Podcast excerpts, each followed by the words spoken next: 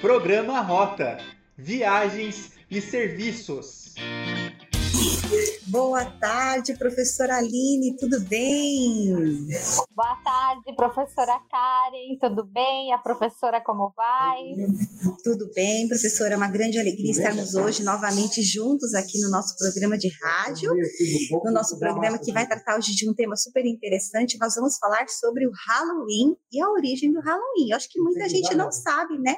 Na verdade, de onde surgiu o Halloween, a sua história, a sua cultura, a sua forma de ser, e a gente vai falar um pouquinho disso, e também, além da gente falar um pouco da cultura do Halloween, a gente vai saber então um pouco sobre o mercado, né? Professora, a pergunta que eu quero fazer para você, é verdade que tem mercado de varejo, de vendas de produtos de Halloween nessa época? É verdade, professora Karen, isso tem crescido anualmente cada vez mais, né? Aí, se olharmos no sentido do marketing, era uma data que não entrava na sazonalidade. Nós trabalhávamos mais em outubro, o dia da criança, né? O dia do professor e o Halloween ficava em segundo plano.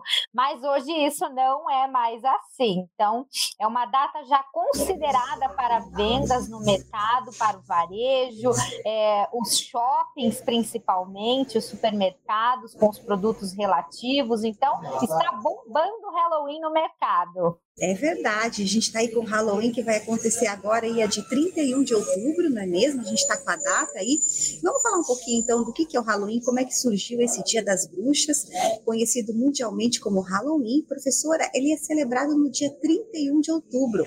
Então, quero comentar aí para você, nosso aluno, nossa aluna, e para os nossos, para as pessoas que nos seguem aqui também no nosso programa de rádio, né? Ele acontece no dia 31 de outubro, principalmente nos Estados Unidos. Mas hoje em dia, prof, ele é comemorado aí em diversos outros países, inclusive no Brasil. Então, aquele costume, sabe, dos hábitos é, das crianças se fantasiarem para saírem de porta em porta atrás dos doces, é, de espalhar pelas casas os enfeites e os adereços assustadores, como aquelas abóboras esculpidas e iluminadas, ou de participar, por exemplo, de festas da fantasia, são cada vez mais populares. Então, cada vez mais as pessoas estão estão participando das festas de Halloween.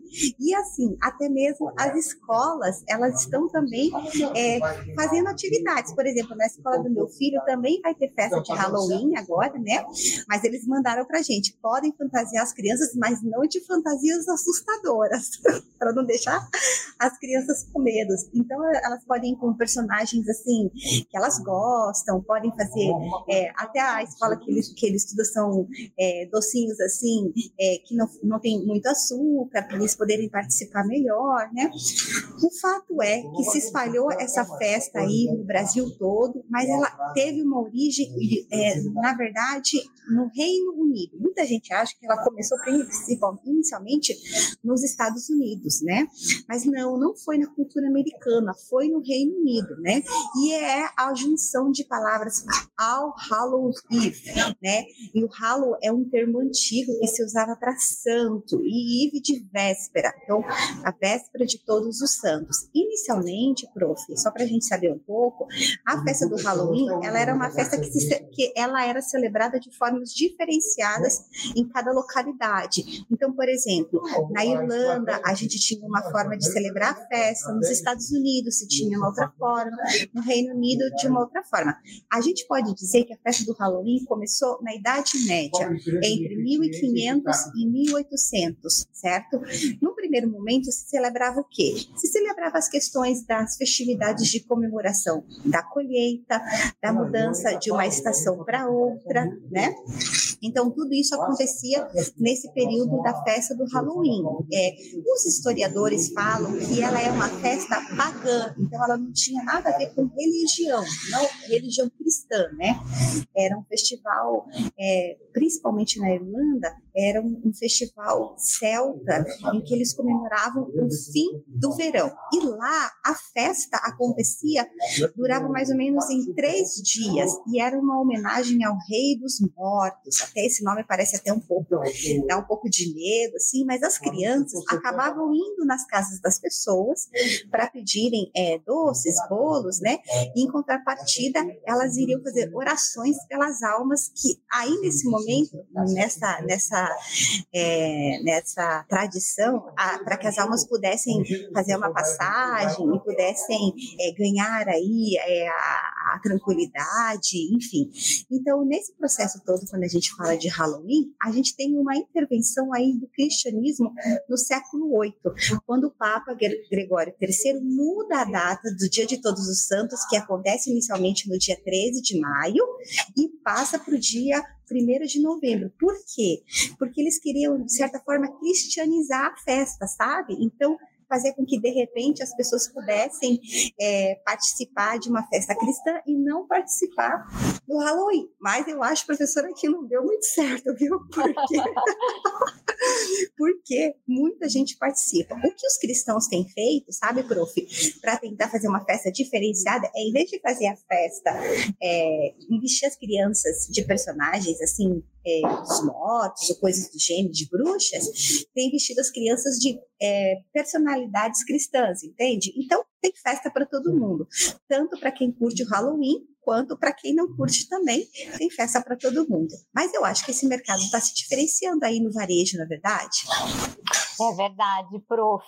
É, eu me lembro de ter atuado para uma agência de comunicação e propaganda há, há bastante tempo, com o lançamento do primeiro Halloween para um shopping que foi pioneiro aqui em Curitiba, é, em realizar essas ações, né, com o intuito de trazer público para a, as lojas do shopping, né? E isso pegou, entre aspas, né? Se tornou um evento anual, outros shoppings também passaram a fazer, e já é um momento esperado pelas famílias, pelas crianças. Então, no sábado e no domingo, a gente vai ver aí nos shoppings das cidades a criançada correndo pelas lojas fantasiadas, pedindo doces, né? E a loja já aproveita também para fornecer, de repente, um cupom de desconto junto com o docinho e fortalecer as vendas, né? Aumentar o que a gente chama de ticket médio no momento das vendas ali com os clientes, né? Porque aí o pai já está ali, a mãe está ali de bobeira, já aproveita e faz aquela compra, não é mesmo? É isso aí, isso mesmo. Então a gente percebe também que tem uma, uma um, um, crescimento é, nas festas, é, também nas fantasias, não é verdade, prof? Até ia perguntar para você assim, quais são os tipos de fantasias que o pessoal tem utilizado atualmente, prof? Verdade, prof. As lojas de fantasias também anteriormente tinham preço menor para as fantasias relativas ao, Halloween, porque não eram tão procuradas, né? Então a gente tem aí a relação preço-demanda, aumenta a demanda, o preço preço aumenta também. Hoje, as fantasias mais procuradas são aquelas relacionadas às plataformas de streaming. Ah, entendi. Que a gente tem Olha em alta. interessante. Isso, como por exemplo, La Casa de Papel, uma fantasia ali, o macacão vermelho, aquela máscara, para quem viu a série a, de La Casa de Papel, tá saindo pela bagatela de 150 reais. Isso Meu sem Deus o sapato, né? Se quiser caracterizar um pouquinho mais com o sapato ali, um coturno preto, vai mais 60. Vai mais Então, 60. a- a- as fantasias mais procuradas são essas relacionadas a séries e filmes, né? A gente tem a Arlequina também, que é Ah, uma Arlequina, é personagem verdade. feminina. Então, quem estiver pensando em se fantasiar desses personagens precisa correr, porque vai ficar difícil de encontrar no mercado. Isso mesmo, isso mesmo. Também o que a gente tem percebido é que através, através do streaming, é, o desenvolvimento e o destaque né, de séries e de filmes do gênero de terror também acabam trazendo, então, essa, é, é, não é estímulo, essa influência, né? Essa influência na escolha das personalidades e dos personagens para serem utilizados nessas festas de Halloween. Mas uma pergunta que muita gente faz, prof, é o seguinte: como é que o festival chegou na América, sabe? Na América do Norte, no caso, mais especificamente, que a gente tem aí nos Estados Unidos, né? Então a gente chama aí que o que, que foi que aconteceu? Por ser uma festa essencialmente europeia, irlandesa, entre aquela região da Irlanda, né, da Inglaterra. Então, em 1845, durante o período conhecido como na Irlanda como uma grande fome que aconteceu, eles estavam passando por várias dificuldades financeiras e socioeconômicas, é, milhões de pessoas foram forçadas a emigrar para os Estados Unidos e levaram junto as suas histórias e tradições. É por isso que a gente, quando assiste os filmes americanos, principalmente filmes assim que tratam dos, é, a virada do século XVIII para o século XIX, é, a gente vê que existem várias comunidades irlandesas que se estabeleceram nos Estados Unidos devido aos problemas sociais e econômicos que estavam acontecendo no seu país, né? Então, essas referências começaram a surgir na América pouco depois dessa, dessa imigração, né? Então, mais ou menos lá por 1870, né, uma revista americana é, publicou o que seria o famoso feriado inglês, né? E nesse feriado inglês seria, é, na verdade, é o primeiro indício do que os americanos estavam entendendo por, pelas tradições do Dia das Bruxas, né? E que nessas tradições eles começaram então a unir as brincadeiras comuns no Reino Unido, principalmente as tradições do Reino Unido rural, né, com esses rituais de colheita dos americanos. Então eles uniram como se fosse o útil e o agradável. Então por isso que a gente quando vê o Halloween a gente mescla, né? Por exemplo, tem doces, tem é, para os adultos, né? Tem a cidra, a bebida, tem as rosquinhas, é, também tem essa questão da, da simbologia do algumas simbologias que fazem parte da cultura americana e foram acopladas no Halloween, por exemplo, o milho, sabe aquela coisa do, da plantação de milho, tipo a colheita maldita, coisas do tipo, entendeu? Porque era muito presente a produção de milho nos Estados Unidos na década do século XVIII, né? Então eles utilizaram essa característica própria do país para que pudesse ser acoplado na festa. Então a gente tem uma miscigenação aí de culturas e de tradições que foram colocadas aí quando a gente fala da festa do Halloween. Também, uma coisa interessante, é, professora Aline, e para os nossos alunos, por que é que tem abóbora na festa do Halloween? É muita pergunta que se chama pumpkin, né? Sabe por quê, professora? Por quê? E para os nossos alunos e alunas que estão nos assistindo, simplesmente porque essa época é época de abóbora, certo? E nos Estados Unidos se come abóbora em tudo, na, na sobremesa, na comida, no ensopado, na, nas frutas. Então, uma forma de utilizar algo que já era presente no período, né? Utilizou-se então a abóbora que dava muito, dá muito até hoje, né? Então, também se utiliza essa, essa coisa de esculpir a abóbora, acabou se tornando esse sinônimo de Halloween, certo? É, também existe aí é, algumas lendas né, que falam sobre a, essas luminárias que ficavam dentro da, das abóboras, como se surgissem espíritos, vida dentro desses artefatos, né? E aí isso também é, trazia aí mais e mais, é, como eu digo, curiosidades em relação ao Halloween. Vale lembrar que essa tradição moderna de doces ou travessuras é tipicamente americana, né? Mas tem indícios de que essas brincadeiras medievais, nas brincadeiras medievais, se usavam outras coisas, como é, legumes, tipo repolhos, berinjelas ou coisas do tipo. Uma coisa que também acontecia na Europa e não nos Estados Unidos era de descobrir é, com quem você iria se casar, por exemplo. Então você pegava, eu não sei se a professora já viu isso, quando a gente era criança, a gente comia um bolo, né, de um casamento, se tirava a medalhinha de Santo Antônio, é porque você vai casar, entendeu? A professora já teve alguma experiência assim? Sim, e continuo, tem a medalhinha da Santa, que eu vou todo ano aqui na igreja, e fica aquela loucura da família, né? Ah, eu peguei, eu não, né? Fica aquela confusão. Isso mesmo. Então, essas são características de, de, é, de tradições e de crenças, né?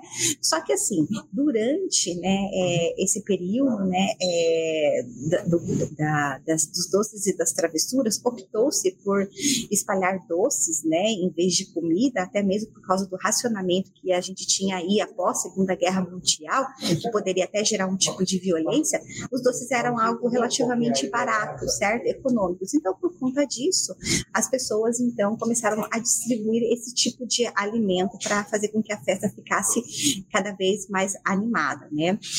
Prof, deixa eu te perguntar, E quando a gente fala de Halloween moderno, a gente está falando aí do maior feriado não cristão, principalmente nos Estados Unidos. Ele tem relevância aí para o comércio, como por exemplo o Natal, a Páscoa, o Dia dos Pais, o Dia das Mães?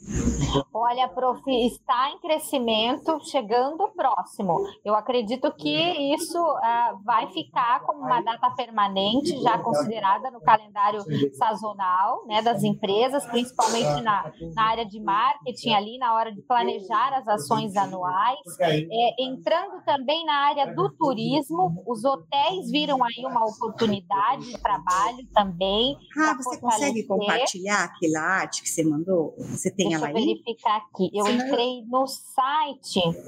Deixa eu pegar. Deixa eu só ver se eu, se eu tenho ela aqui enquanto você vai comentando. Você estava falando do, do, turismo, né? Porque Isso. assim, a gente tem o Thanksgiving, né? Que é um dia super importante nos Estados Unidos, que é o Dia de Ação de Graças, né? Que acontece assim, é, a, o Natal e o Dia de Ação de Graças, que são datas que fazem uma movimentação é, muito grande na, na, nesse país, né? Em relação a, a, a viagens, né? É, talvez mais eu, a, em relação ao Halloween, você está comentando a hotelaria, no caso de pessoas que viajam para outras localidades ou nas suas próprias regiões para experimentar a festa do Halloween nesses hotéis, seria isso? Isso, prof, contempla esses dois públicos. Os hotéis, então, colocaram os pacotes de modo que atendam os viajantes, os turistas, aí o mínimo de três diárias para participar das festividades, mas também tem o formato day use para quem é morador da cidade.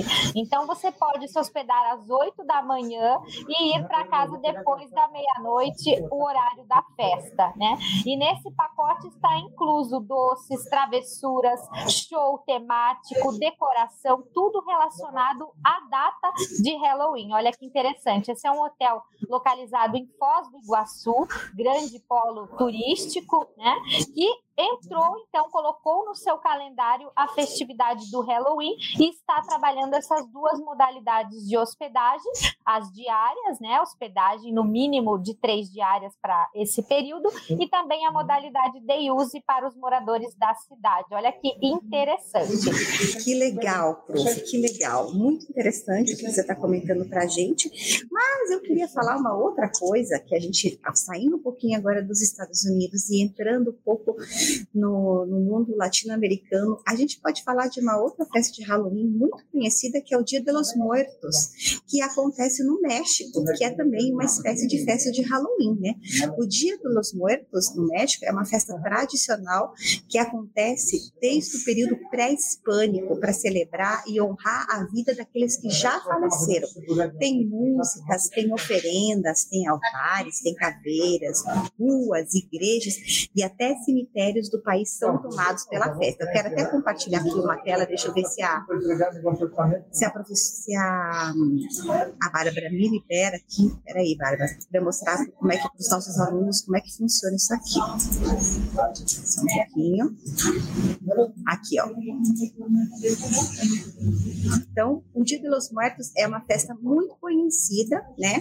Aí já a gente já sai, da, sai dos Estados Unidos, a gente entra no México, que é um país vizinho, né?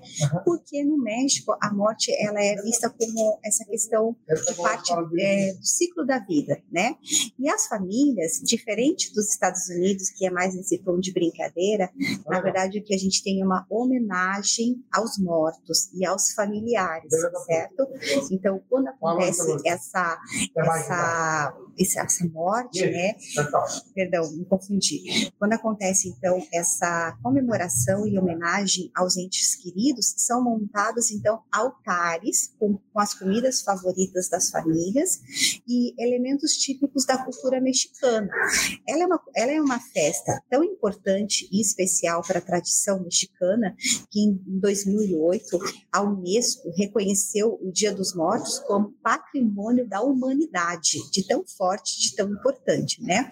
É, Ah, e uma coisa interessante: muita gente se pergunta se Dia dos Mortos é o Halloween. Então, muita gente acha que sim, mas não é não. O Halloween é uma tradição americana. Apesar de terem festas que tratem do mesmo tema, tem características diferentes, certo? Mas, como tudo hoje em dia está mesclado e junto, tudo junto e misturado, né? Muita gente quer curtir também, né? O Dia dos Mortos e acaba trazendo características do Halloween. Mas, sim, é, eu queria trazer aqui para vocês aqui alguns exemplos e depois a gente vai sugerir aqui um, uma animação muito bacana que dá para ser assistida, né? Mas tem um personagem aqui, ó, alguns personagens que se destacam, né? A gente tem aqui La Catrina, que é o personagem de uma mulher, né?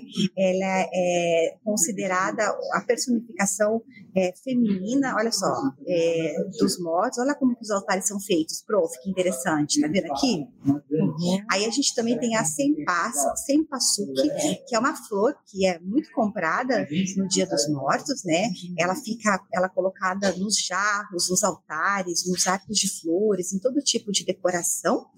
E também tem alguns alimentos, que é o pan de muerto, que são pãozinhos com açúcar, com chocolate, que também são consumidos nesse período. São tradições. E também vale lembrar que no México, principalmente no interior, quase todas as casas têm um altar, né? Lugares públicos, hotéis, igrejas, são feitos de diversas maneiras, mas normalmente eles têm águas, velas, açúcar. Olha só, tá vendo aqui aquele pão morto que eu coloquei aqui para você? As bananas, as frutas, os legumes, tá tudo aqui. E mais interessante, é, no, no México, a festa do Dia de los Muertos dura até sete dias. As comemorações elas acontecem é, entre 25 e 28 de outubro e 2 e 3 de novembro. Normalmente elas começam no meio-dia elas vão até tarde da noite. É por isso que as pessoas confundem e acham que a festa do Dia dos, dos Mortos tem relação com Halloween, apesar de tratarem dos mesmos temas, são de formas diferentes e são tradições distintas. Interessante, né, prof? Você já tinha ouvido falar da festa dos Mortos? Sim, muito interessante. Mas eu ouvi falar, eu aprendi, fiquei conhecendo depois do filme, depois de assistir a animação que conta muito bem essa a história, né? Como que funciona essa tradição. Isso mesmo. Então vamos pedir aqui, por favor, para Bárbara. Bárbara, passa para a gente aqui o. Ainda não começa que eu vou falar da sinopse do filme para os alunos. É o nosso, a sinopse do filme A Vida é uma Festa, né? Que conta a história de um menino chamado Miguel. Então, apesar é, a família teve um trauma em relação à música, sabe? E aí a, a, a família família toda é proibida de cantar e de tocar música. Só que o Miguel é um pé de valsa, ele adora música, né? Então, conta a história que apesar da proibição da música por gerações na família dele, é, o Miguel, o jovem Miguel, ele sonha em ser um músico famoso, e talentoso, igual ao ídolo dele, que se chama Ernesto de la Cruz. Então, ele, é, desesperado por tentar provar o talento, ele acaba se enfiando numa confusão e passando de um mundo para outro na colorida terra dos mortos. E aí ele vai conhecer suas, seus familiares que já faleceram, ele vai conhecer novos amigos e vai entrar numa jornada incrível de grandes aventuras. Então vamos entrar, vamos assistir aqui o trailer para depois a gente comentar mais sobre isso e para a gente poder fechar nosso programa.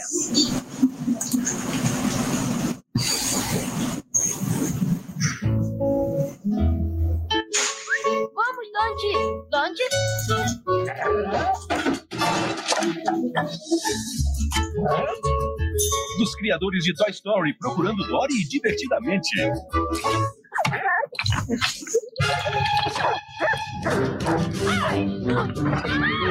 Da Disney e Pixar.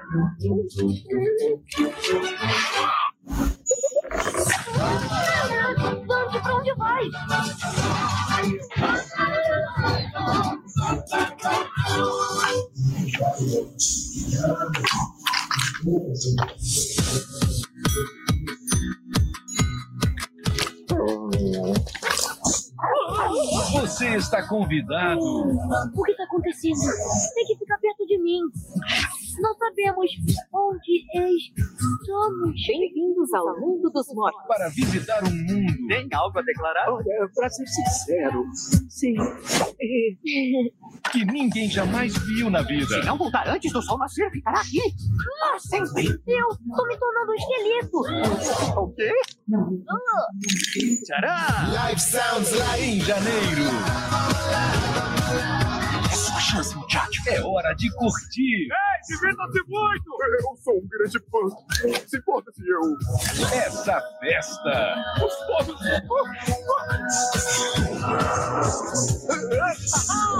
Fazendo. Andando igual um esqueleto. Não, esqueletos não andam assim. Você anda? Não ando, não. Para! Disney Pixar. Viva! A vida é uma festa. Aí eu tenho Mas o Dante nem tem pelos. E eu não tenho nariz. E ainda assim, vai. 4 de janeiro nos cinemas. Muito legal, né, gente? Muito legal. Eu até quero comentar aqui rapidamente esse cachorrinho que aparece, é, no, que é o companheiro do Miguel durante todo o trajeto do filme, são os famosos cholos. São cachorrinhos que, na cultura é, do Dia de los Muertos, que na verdade é uma mescla, da, é, é um sincretismo religioso que mescla o pensamento cristão com o pensamento maia. São cachorros que, quando as pessoas faleciam, para que elas fizessem a transição do mundo terra, terre, é, do nosso mundo é, corporal, né, o mundo espiritual, esses cholos são cachorrinhos que acompanham, são espíritos elevados que acompanham as pessoas para que elas possam fazer sua transição, porque é uma jornada até fazer esse, esse momento de é, transformação, enfim, né? Então a gente tem aí esse exemplo, né, do, dos cachorrinhos. Só que os, é, os cachorros, além disso que a gente percebe na nesse nesse filme, a gente também vê os pássaros, pássaros grandes, na verdade, e esses pássaros também são entidades, né, que estão aí para ajudar as pessoas, a proteger as pessoas para que elas possam fazer é, essa, esse, esse trajeto, né? Então, o Dia de los Muertos é comemorado pelos maias, pelos astecas, é, mes, mesclou-se com a, o, a, a, cultura cristã e se celebrou essa linda festa que atualmente até hoje se tem no, no México e que é um grande atrativo turístico e cultural também. Acho que é isso, né, prof? Falamos bastante coisa hoje, né? Verdade, isso mesmo. E esse filme ele fez tanto sucesso à época né, da estreia e ainda é muito assistido. Com certeza agora nessa data todos vão rever que nós temos mais um lançamento estreando hoje a família Adams 2 também, que tem tudo a ver aí com o Halloween, né? Mais uma estreia na sazonalidade do Halloween. Todos os segmentos, prof, estão aproveitando a sazonalidade do Halloween. Nós temos as confeitarias com os biscoitos decorados, bolos. Tem uma confeitaria aqui em Curitiba que vai fazer o drive-thru de Halloween. É, a criança vai ali com a família no carro fantasiada e pega o seu baldinho cheio de doces, né? Ah, tem também é, várias empresas, praticamente todos os segmentos começam a oferecer os seus produtos relacionados. Tem papelaria mostrando o caderno ali com capa específica da data, material escolar, né? Enfim, todas as marcas tentando aproveitar aí a sazonalidade do Halloween. É isso aí. Professora Aline, muito obrigada, viu, por é, participar da rádio junto comigo no dia de hoje, foi muito interessante.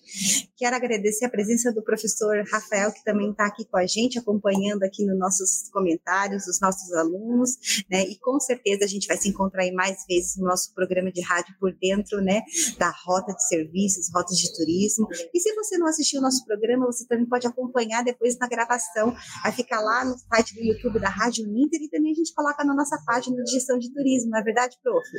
Isso mesmo. Daqui a pouquinho, aqui a rádio de hoje, a Rádio Ninter, a rádio que toca conhecimento, né, prof? Já estará lá disponível para vocês assistirem, reverem, recomendarem para os amigos, né? O material ali fica guardado para consultar todas as informações que nós trouxemos aqui hoje. Obrigada pela participação de todos. Eu agradeço também e quero justificar que eu estou de máscara, porque nós estamos na Uninter, estamos seguindo todos os protocolos de saúde, por isso vocês estão me vendo de máscara, a gente não tá, vocês conseguem ver da professora Aline, porque ela está em home office, mas nós estamos aqui na instituição de ensino. Obrigada, gente, um abraço e até semana que vem. Tchau, tchau. Programa Rota: Viagens e Serviços.